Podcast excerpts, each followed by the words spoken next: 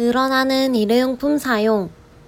일회용품 사용이 늘어남으로써 자연은 물론 자연에 살고 있는 동물들이 큰 피해를 받고 있다.